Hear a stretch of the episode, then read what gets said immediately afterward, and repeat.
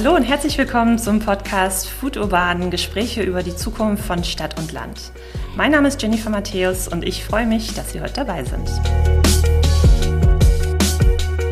NRW Urban, das ist die Stadtentwicklungsgesellschaft des Landes Nordrhein-Westfalen. Und wir setzen Projekte zur Stadtentwicklung um, unterstützen die Kommunen in ihren Projekten vor Ort und entwickeln Ideen, wie wir alle in Zukunft gut und bezahlbar leben können.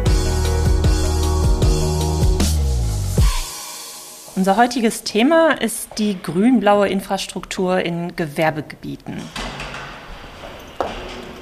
Dafür sind wir heute im Rathaus der Stadt Geilenkirchen unterwegs. Hier treffen wir die Bürgermeisterin Daniela Ritzerfeld. Guten Tag zusammen. Hallo, Hallo Frau Ritzerfeld.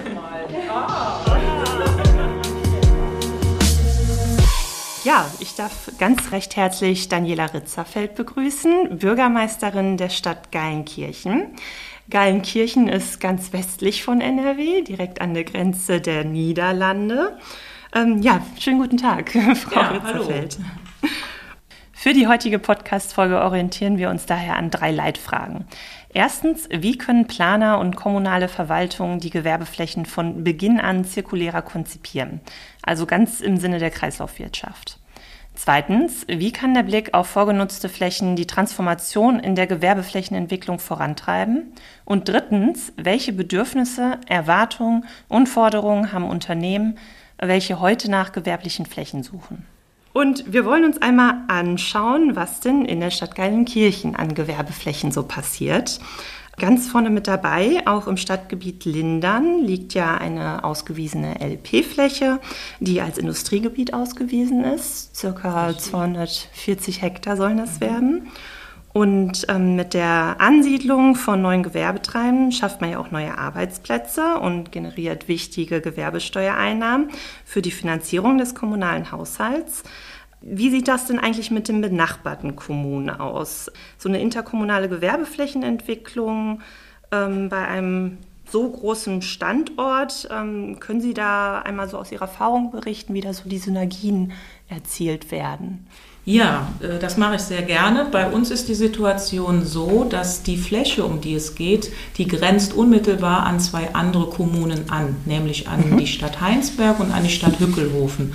Und es ist ganz klar, bei einer Fläche von rund 240 Hektar sind auch die Nachbarkommunen betroffen. Also sie werden betroffen sein möglicherweise mit Emissionen, mit Verkehrsflüssen und ähm, das, was da geplant wird, betrifft insofern alle drei Kommunen. Und wir haben jetzt eben die Situation, es ist zwar unser städtisches Gebiet, mhm. aber ähm, es macht da Sinn, von Anfang an zusammen loszumarschieren und ähm, wenn es Förderprogramme gibt, auch da gemeinsam zu handeln, denn nur so kann auch die Akzeptanz in den benachbarten Kommunen erfolgen, wenn man von vornherein weiß, was passiert auf unserem Stadtgebiet und wie soll es geplant werden. Mhm.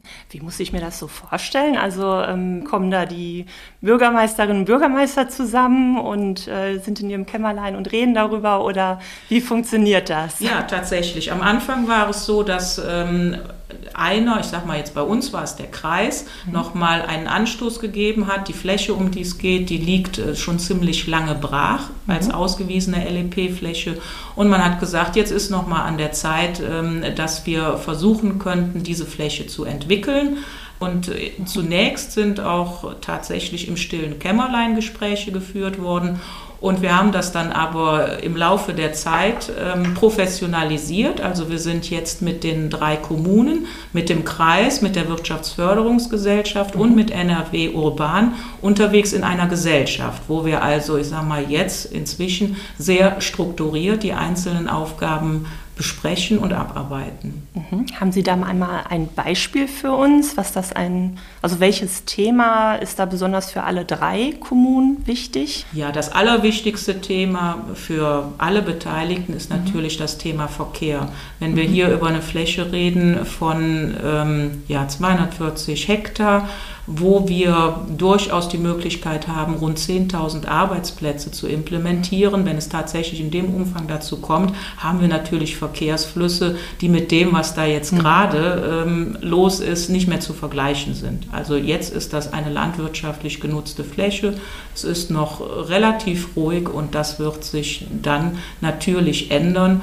Und da wird es darauf ankommen, dass auch die Verkehrsplanung so ähm, ja, gemacht wird, also mhm. auch mit, mit neuen äh, Straßen, ähm, dass die Bürgerinnen und Bürger wiederum von allen drei Kommunen nicht mehr beeinträchtigt werden als unbedingt nötig. Mhm, jetzt haben Sie gerade von 10.000 neuen Arbeitsplätzen mhm. gesprochen. Das ist ja eine ganz schöne Dimension, stelle ich mir vor, äh, auch für die Stadt Geilenkirchen. Mhm. Wie sieht das denn aus? Wie bekomme ich denn die Bürger und Bürgerinnen ja davon überzeugt? Wie mhm. gehen Sie da so vor? Ja, das äh, Stichwort ist Transparenz. Also mhm. wir binden die Bürgerinnen und Bürger von Anfang an in den Entscheidungs- und Entwicklungsprozess mhm. mit ein. Wir haben da jetzt schon Bürgerversammlungen durchgeführt, ähm, durchaus auch mit dem Hinweis, dass wir eigens kommuniziert haben, dass wir bereits in einem sehr frühen Verfahrensstand mhm. eben die Bewohnerinnen mitnehmen wollen. Das passiert deutlich früher als bei der normalen Bauleitplanung.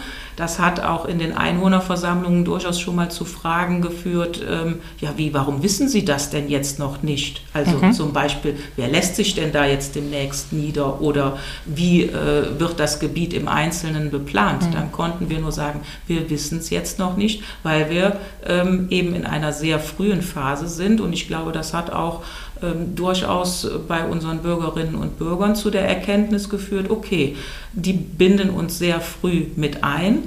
Und äh, letztendlich kommt es natürlich auch darauf an, ob man ähm, den Einwohnern, ich sage mal von dem benachbarten Ort von Lindern, mhm. einen Mehrwert bieten kann der mit dieser Flächenentwicklung verbunden ist. Weil Sie müssen es sich so vorstellen, die Fläche, die da jetzt beplant werden soll, äh, ist größer als die Fläche des Dorfes, was nebenan liegt. Ja. Also insofern ist das natürlich ähm, schon eine große Sache auch für die Dorfbewohner. Mhm. Mit welchem Mehrwert kann denn da gepunktet werden? Jetzt muss ich auch wieder in den, in den Bereich gehen, was wir planen und was wir uns vorstellen, was aber mhm. längst noch nicht so umgesetzt ist. Mhm. Aber wir würden uns natürlich äh, eine nachhaltige Energieversorgung äh, dort vorstellen. Der Kreis Heinsberg ist gerade dabei, seine, eine Strategie zur Wasserstoffenergiegewinnung mhm. zu implementieren. Und langfristig kann man sich vorstellen, dass auch ein so großes Gebiet mit solchen regenerativen Energien versorgt werden kann oder dass Energien gefunden werden, die in dem Gebiet selber entstehen, ich sage mal Photovoltaik auf äh, den Dachflächen. Mhm. Und äh, dass so viel Energie produziert werden kann, dass vielleicht davon auch etwas in das Dorf abfließen kann. Also das sind im Moment gerade so Ideen. Bei der letzten Einwohnerversammlung haben mhm. wir gemerkt, dass äh, wenn genau so etwas kommen sollte, die ganze Geschichte doch einen großen Zuspruch finden würde. Ja, also, also Sie spüren schon, das sind genau die Themen, die Zukunftsthemen, die auch die Bürgerinnen ja, ja. Ähm, beschäftigen und wo dann auch ja. vielleicht eher ein Stück Akzeptanz tatsächlich genau. für so ein Großprojekt. Genau mitwirkt. Ja. Also man, man mhm. muss im Moment sagen, äh, sind natürlich äh, die Bürgerinnen und Bürger eher in großer Sorge, mhm. was das Thema Flächenversiegelung betrifft. Also ähm, es ist niemand da, der direkt sagt, ja, das ist super, wenn hier ein mhm. Gewerbegebiet hinkommt. Es bedarf einiges an Überzeugungsarbeit, aber mit solchen Dingen und auch mit der Darstellung, dass dieses Gebiet jetzt kein äh, Gewerbegebiet von der Stange werden soll, mhm. sondern etwas Innovatives, kann man die Leute schon abholen und mitnehmen. Ja, und jetzt mal aus einer anderen Blickrichtung mal geschaut. Ähm, haben Sie auch Erfahrungen damit, welche Bereitschaft denn auch zukünftige Werbetreibende mitbringen? Ja, zu dem Thema nachhaltige Konzepte und ökologische Aspekte mit da einzubringen. Können Sie da schon was zu sagen? Ja, wir nehmen das im Moment so wahr, dass die Unternehmen schon von sich aus sehr darauf achten, also mhm. nachhaltige äh, Energiegewinnung. Wir sind im Moment auch bei der Entwicklung einer etwas kleineren äh, Gewerbefläche, wo wir im Bauleitplanverfahren sind. Da geht es um 20 Hektar Und auch da ist es so, dass ähm, wenn man mit Unternehmen im Gespräch ist und auch sagt, dass man als Stadt das gerne so hätte und auch ähm, berücksichtigt äh, wissen will, wenn Grundstücke verkauft werden, mhm. dann sind die Reaktionen der Unternehmen schon durchgängig so, dass gesagt wird, ja, genau das wollen wir auch. Das ist auch inzwischen ja, Unternehmensmarketing. Mhm. Und wir haben heute auch wieder jemand von NRW Urban da, und zwar den Bereichsleiter vom Projektmanagement und Prokurist von NRW Urban, Heinz Weifels. Heinz, schönen guten Tag erstmal. Hallo. Oft ist es ja auch so äh, alt versus neu und wir begeben uns auf die Suche nach potenziellen gewerblichen Flächen und da wägen Planerinnen und Planer genau ab, ob eine geeignete Fläche im Bestand verfügbar ist, bevor sie auf eine unversiegelte Fläche auf der grünen Wiese zurückgreifen. Viele vorgenutzte Flächen im Bestand sind allerdings häufig auch im privaten Eigentum. Der Aufwand, Zugriff auf die Fläche zu bekommen, kann mitunter sehr arbeitsintensiv sein. Doch häufig lohnt sich der Aufwand und wenn kommunale Kapazitäten fehlen, kommt das Land Nordrhein-Westfalen mit dem Programm Bauland Leben zur Hilfe. Heinz, schön, dass du heute hier bist. Ähm, seit 2014 begleitest du Kommunen und Eigentümer im Rahmen des Landesprogramms Bauland Leben. Zum Beispiel, um Nachfolgenutzung von privaten Standorten zu prüfen und Brachflächen oder untergenutzte Flächen wieder zu Bauflächen zu machen.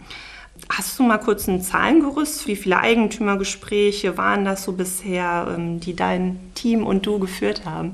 Ja, die Bauland Leben Familie bietet ja Unterstützungsangebote mit der Rahmenvertragsinitiative, Bauland Partner Plus, Bauland an der Schiene. Und im Bauland Partner, früher hieß es mal Flächenpool, der eine oder andere Zuhörer wird es noch unter dem Namen mhm. vielleicht kennen von 2014. Da sind wir mittlerweile in äh, über 100 Kommunen auf über 300 Standorten unterwegs, haben etwas über 2200 Hektar Fläche, die da gemeldet wurden.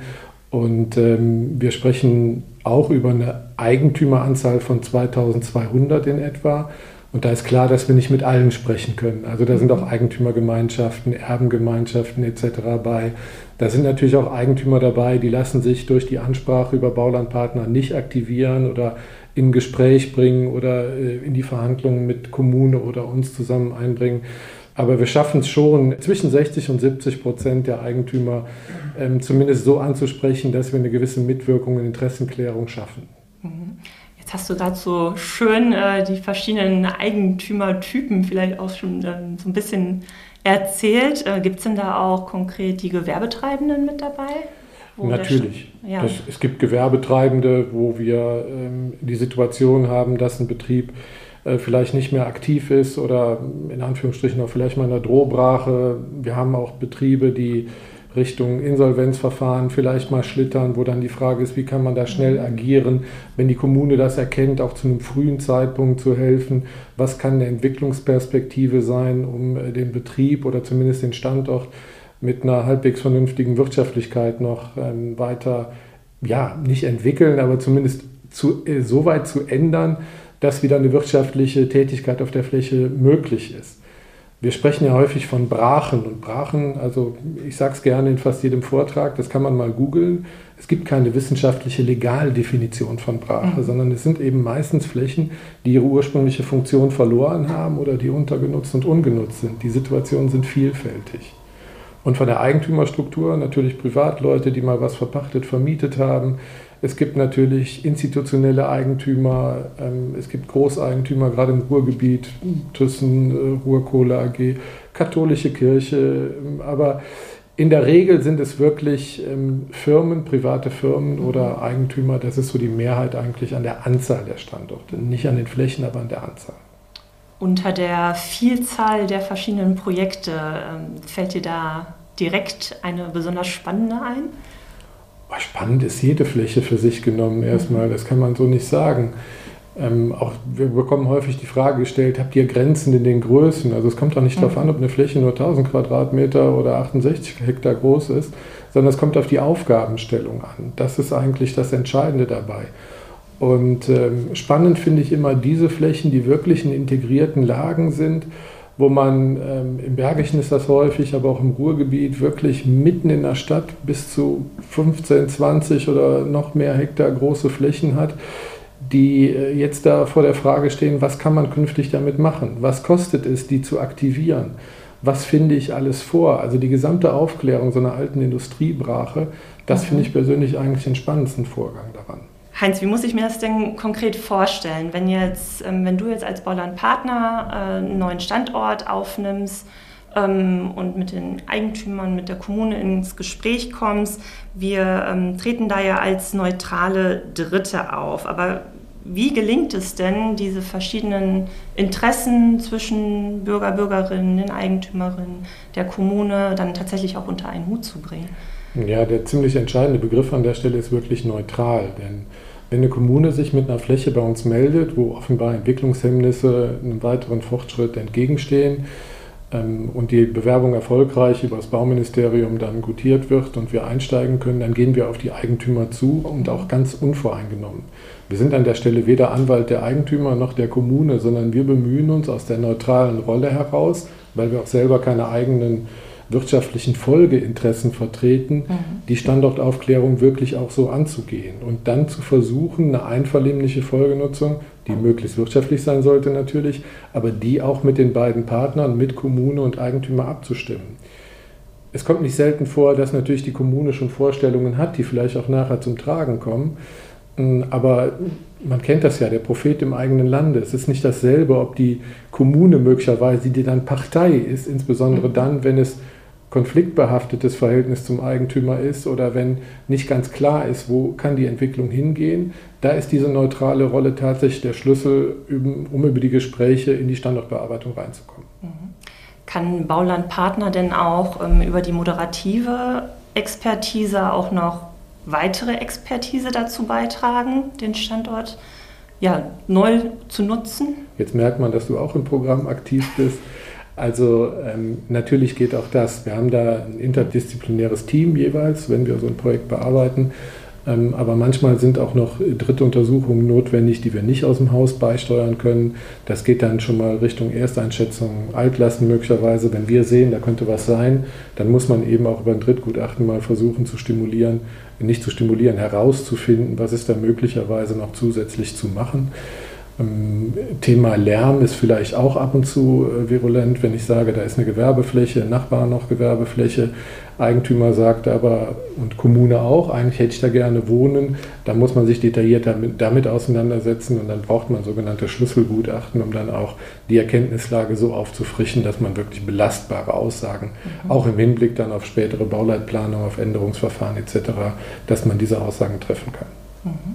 Neben den ersten Gutachten ähm, oder ja, einer ersten Standorteinschätzung ähm, macht sich Baulandpartner ja auch schon, ja, spielt mit dem Gedanken, was kann denn Neues auf der Fläche entstehen. Guckt Baulandpartner da auch mittlerweile auf die Themen Ökologie, Klima und so weiter? Ist das, ist das mit dabei? Ja, das sollte auf jeden Fall dabei sein. Und man muss ja auch sagen, ähm, dass seit dem Juli 2021 insgesamt in den Kommunen, aber auch in den, in den Kommunalparlamenten ein Umdenken stattgefunden hat. Also die Akzeptanz, wirklich auch anders ranzugehen an einige Themen, sei es jetzt Mobilität, sei es Dichten, sei es äh, das, was wir eben hatten, die ganzen Wasserthemen. Da ist nicht nur Entwässerung im Sinne, wie bringe ich das Wasser weg, sondern auch Wasserhaltung. Wir haben es jetzt gerade diesen Sommer gesehen, also Thema Zisternen, um auch Wasser nicht nur ähm, ohne dass es zu Überschwemmungen kommt abzuführen, sondern auch so irgendwie äh, vor Ort zu halten, dass man auch wieder damit bewässern kann. Also insgesamt das Thema Nachhaltigkeit bekommt ganz neuen Drive und es ist ein Stück weit unabhängig davon, ob ich jetzt eine komplett neue Gewerbe- oder Industriegebietsentwicklung vornehme oder ob ich mich im Bestand bewege. Aber da würde ich auch noch mal gerne ergänzen, was Frau Ritzerfeld eben gesagt hat mit den Unternehmen dieses Thema, wenn man sich dem ordentlich widmet und darüber auch schafft, eine Adresse zu finden, dann ist das natürlich auch nochmal ein Benefit für Unternehmen, die sich in so einem Gebiet und in so einem Umfeld bewegen können. Ja, da, da, kann ich äh, für die Stadt Geilenkirchen tatsächlich auch aus eigener Betroffenheit sprechen. Wir sind im Juni letzten Jahres extrem hier vom Hochwasser betroffen gewesen. Wir haben einen relativ kleinen Fluss hier durch unsere Stadt laufen und ähm, waren aber auch äh, sehr beschädigt. Und da ist das Thema ja, Ökologie, nachhaltiges Bauen noch einmal ganz besonders in den Fokus unserer Bevölkerung geraten, bis hin zu Äußerungen, die uns da erstmal entgegenschlugen, nämlich wir sollten hier bei uns im Stadtgebiet überhaupt gar keine Fläche mehr versiegeln.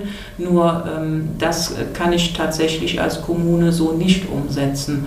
Und auch da müssen wir wirklich großes ähm, Verständnis schaffen bei der Bevölkerung, um zu erklären, ja, wir müssen doch tatsächlich auch bauen, aber wir werden das so tun, dass es nachhaltig und verträglich ist und dass auch solche Sachen mit berücksichtigt werden. Wir sind da tatsächlich in einer neuen Zeitrechnung insoweit angekommen. Mhm.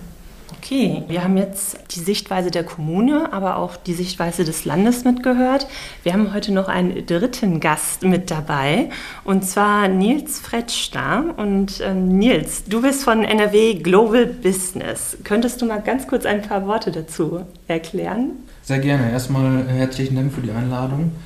Ja, NRW Global Business ist die Außenwirtschaftsförderung des Landes Nordrhein-Westfalen. Wir begleiten Unternehmen dabei, nach NRW zu kommen, hier zu investieren, Arbeitsplätze zu schaffen, aber auch ähm, NRW-Unternehmen dabei zu unterstützen, ähm, ausländische Märkte zu erschließen. Also die Exportförderung ist dann auch äh, ein großes Standbein bei uns.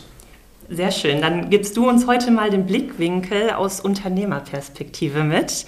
Könntest du aus deiner Erfahrung einmal berichten, welche Bedürfnisse haben denn die Unternehmen in Bezug auf eine nachhaltige Umgebung mit grün-blauer Infrastruktur. Ja, also ich glaube, einige Sachen von dem, was da so aufgezählt wird, ist heute auch schon genannt worden. Ähm, erster Aspekt bei den Unternehmern oder bei den Investoren, die auf einer Suche nach einer Fläche sind, ist natürlich immer die Zeitschiene als erstes, ne, ob das äh, passt zu dem, was die sich vorstellen. Die haben ja meistens so einen Horizont von ein bis maximal zwei Jahren, wann die loslegen wollen. Das ist dann natürlich das erste Kriterium, aber wie auch gerade von der Frau Ritzerfeld schon angeschnitten, das Thema Energieversorgung, Energiesicherheit ist da dicht dahinter, ähm, wo dann großer Wert drauf gelegt wird, ähm, kann die erneuerbare Energie vielleicht auch lokal auf der Fläche oder regional im Umkreis erzeugt werden, wo kommt das Wasser her, ähm, so welche Themen sind auf jeden Fall da ganz vorne mit dabei, aber das geht dann auch in Richtung Mobilitätskonzepte, ne? wie kriegen wir unsere Mitarbeiter, Sie hatten vorhin von 10.000 Arbeitsplätzen gesprochen. Die Leute müssen natürlich auch alle irgendwie dahin kommen, ähm, über Fahrradwege, äh, Shuttlebus vom Bahnhof, aus den Großstädten vielleicht, äh, ne, wenn dann der ein oder andere äh, in Köln oder Düsseldorf oder sonst wo wohnen möchte und dann auch ab und zu mal zur Fläche muss, wie man das alles bewerkstelligt. Ähm, da sind die Unternehmen schon so, dass die das ähm, alles von Anfang bis Ende mitdenken, weil natürlich das für die entscheidende Standortfaktoren auch einfach sind. Ne? Und auch in Sachen Fachkräfte ähm, ist so ein Thema Mobilität dann ganz entscheidend. Ja, okay, also das hört sich wirklich so an, bei den Unternehmen ist auch angekommen, die Arbeitswelt verändert sich ja. oder hat sich bereits auch schon verändert. Auf jeden Fall. Ähm, deiner Einschätzung nach könntest du uns äh, sagen, ähm, ja, welche Branchen da vielleicht auch besonders Wert drauf legen? Oder? Also wir haben jetzt in den vergangenen Monaten oder ähm, Jahren gemerkt, dass jetzt gerade für so Großflächen die meisten Anfragen reinkamen im Bereich Elektromobilität ähm, oder ähm, Automobilhersteller allgemein, also meistens Batterieherstellung, ein, zwei Automobilhersteller vielleicht sind dann auch dabei. Ähm, ein zweites großes Thema sind auf jeden Fall Halbleiter im Moment, ähm, die große Flächen suchen. Da reden wir aber teilweise auch über Flächen, die dann deutlich über das hinausgehen, äh, was die Future Site dann beispielsweise leisten kann. Ähm, ja, das sind dann manchmal unvorstellbare Dimensionen. Jetzt hattest du vorhin einmal von der Zeitschiene gesprochen, dass die ja besonders wichtig ist für die Unternehmen. Ja. Äh, welche Erfahrungen machst du denn da so ähm, in Zusammenarbeit dann mit den Kommunen? Also wenn demnächst jetzt so eine Fläche mit so viel Hektar auf den Markt kommt? Äh, scharen da schon die Interessensbekundung? Ähm, von Seiten der Investoren auf jeden Fall. Also momentan haben wir ja wesentlich mehr Anfragen als Flächen, die wir äh, anbieten können. Mhm. Also da kommen schon immer, ähm, oder die, die Investoren, die Unternehmer sind dankbar um jede Fläche, die angeboten wird. Da werden auch manchmal dann der, der ein oder andere Kompromiss geschlossen, äh, wo man vielleicht vorher einen Suchradius hatte, eher, ähm, sag jetzt mal im Ruhrgebiet und dann ist man vielleicht doch eher gewillt, Richtung Eifel zu gehen, wenn dann da eine passende Fläche ist oder man macht dann auch im Hinblick auf die Entwicklungsperspektive, wenn es dann in verschiedenen Ausbaustufen ist, dann mal Kompromisse, dass man dann sagt, okay, da ist ein, zwei Jahre äh, bei der zweiten oder dritten äh, Bauphase können wir dann vielleicht auch noch verkraften, wenn die Fläche ansonsten irgendwie passend ist. Nils, das war sehr interessant, was du gerade gesagt hast, dass die Unternehmen auch bezüglich ihrer Standortfaktoren ein bisschen flexibler werden, den Radius vielleicht auch erweitern. Ähm, vielleicht auch an die anderen Gesprächspartnerinnen. Ähm, Heinz, wie würdest du das sehen? Jetzt mit Strukturwandel in NRW, ähm, da passiert sehr viel. Kannst du das auch feststellen? Die Flächenbedarfe sind ja da. Und es ist ja ein Stück weit unabhängig, ob die Bedarfe erstmal aus dem Wohnungsbau oder aus der Gewerbeflächennachfrage kommen, die Flächen, die zur Verfügung stehen, konkurrieren ja sozusagen. Also die Nutzungen konkurrieren um die Fläche. Das ist regenerative Energie, das ist äh, Thema Wohnungsbau, das ist Gewerbe, Industrie. Und ähm, ich glaube, es geht immer mehr darum, natürlich auch die Flächen so auszuwählen, dass man für die richtige Nutzung die richtige Fläche mit den entsprechenden Talenten auch heraussucht. Ich denke, wenn man wirklich ähm, das Thema Flächensparen richtig ernst nimmt, landesseitig, auch von der Bundesseite aus, dann muss man da deutlich mehr unterstützen im Hinblick auf die Aktivierung der Flächen. Denn es ist eine sicherlich äh, fünfstellige Anzahl an Hektar, die in NRW alleine brach liegt, aus verschiedenen Ursachen heraus, die wir aber sicherlich aus Kostengründen über private Initiative nicht an den Markt bringen. Also wird es immer wieder den Weg geben, der ein Stück weit einfacher ist, eine Entwicklung in Anführungsstrichen auf der grünen Wiese zu vollziehen. Und es gibt natürlich auch Dinge, die im Rheinischen Revier mit Strukturwandel, mit dem Ersatz von entfallenen Arbeitsplätzen zu tun haben, die jetzt gerade im Moment solche Entwicklungen auch wieder äh, bedingen. Das A und O ist aber nochmal die Konkurrenz um die Flächennutzung. Also einerseits habe ich dieses Schonen von Freiraum, die Flächensparziele und auf der anderen Seite eben die nach wie vor großen Bedarfe. Und ein großer Wohnungsbaubedarf, äh, gerade in der Rheinschiene, wirkt sich natürlich auch auf potenzielle Gewerbeflächen aus, die man damit verdrängt, wenn ich sage, Flächen werden eher zu Wohnen entwickelt, wenn ich im Speckgürtel von Köln, Düsseldorf oder Bonn mich bewege. Und insofern ist es nicht eindeutig zu beantworten. Frau Ritzerfeld, vielleicht nochmal aus kommunaler Sicht, wie sehen Sie das? Ja, aus kommunaler Sicht ist es bei uns natürlich so, Geilenkirchen ist eine Kommune mit rund 29.000 Einwohnern. Wir sind also eine mittlere kreisangehörige Stadt und unsere Fläche ist sehr begrenzt. Also die zwei Flächen, über die wir jetzt hier gesprochen haben, als zukünftige Gewerbegebiete, sind tatsächlich die einzigen, die wir jetzt auch nur noch im Köcher haben, die entwickelt werden können. Ansonsten ist unser Stadtgebiet dann tatsächlich ausgereizt. Das heißt für uns, dass wir natürlich unsere aktuellen Gewerbegebiete auch immer ganz genau betrachten müssen. Das heißt, unsere Wirtschaftsförderung schaut sich an, ob die Unternehmen, die hier ansässig sind, auch tatsächlich weiterhin aktiv sind, weil das hat man durchaus oft, dass irgendwelche Firmen aufgegeben werden.